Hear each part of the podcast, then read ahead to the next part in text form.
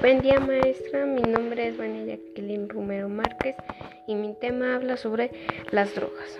Se conoce como una adicción a las drogas o drogadicción, al consumo frecuente de estupefacientes a pesar de saber las consecuencias negativas que producen, entre otras cosas, modifican el funcionamiento del cerebro y su estructura, provoca conductas peligrosas. Las drogas son consumidas la edad aproximadamente a los 12 años hasta los 20, dependiendo del ciclo de vida.